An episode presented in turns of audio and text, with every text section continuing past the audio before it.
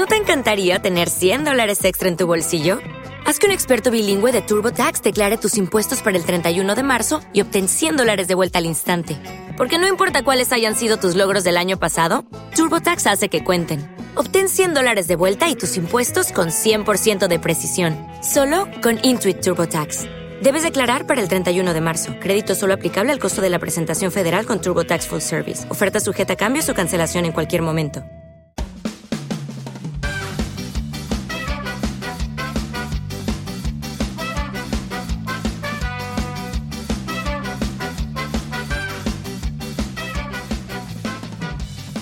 Hola, esto es la ciencia de jaun.com.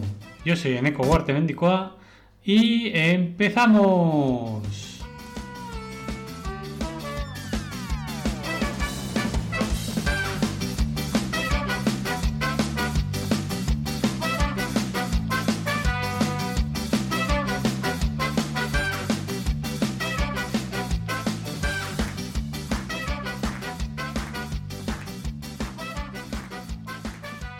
Buenos días, inventores, y los que no son inventores también. Y es que tal día como hoy, 1 de octubre de 1880, en las afueras de Menton Park, Estados Unidos, Thomas Alva Edison abre una fábrica de bombillas.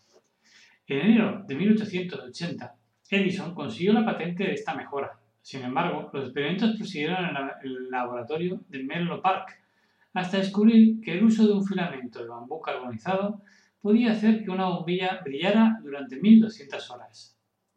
El 31 de diciembre de 1879, Edison realizó por primera vez una demostración de su bombilla eléctrica en Menlo Park.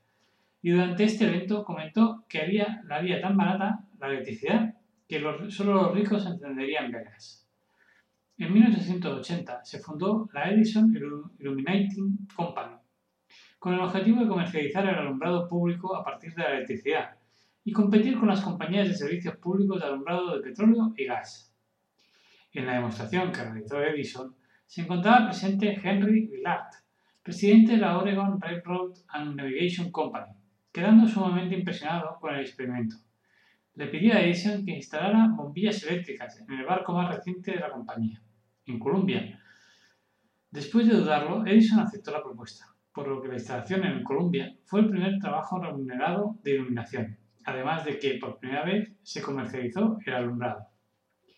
En 1882, un asistente de Edison, Francis Herb, supervisó la instalación de luz eléctrica en el Teatro Mannheim, en la actual República Checa, siendo el primer edificio público que contó con este tipo de alumbrado.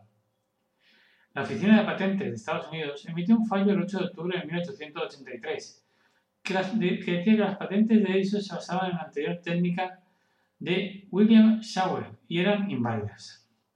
El litigio continuó durante varios años. Finalmente, el 6 de octubre de 1889, un juez dictaminó que, la afirmación de Edison de, de mejora de la luz eléctrica de un filamento de carbono de alta resistencia era válida. Como curiosidad final, comentar que el historiador Thomas Hughes ha atribuido el éxito de Edison a su desarrollo de un sistema completo e integrado de iluminación eléctrica a la siguiente afirmación. La lámpara era un pequeño componente en su sistema de iluminación eléctrica y no era más crítico para su funcionamiento efectivo que el generador Edison Jumbo, el alimentador principal y el alimentador Edison y el sistema de distribución en paralelo. Otros inventores con generadores y lámparas incandescentes y con ingenio y excelencia comparables han sido olvidados hace mucho tiempo, porque sus creadores no presidieron su introducción en un sistema de iluminación completa.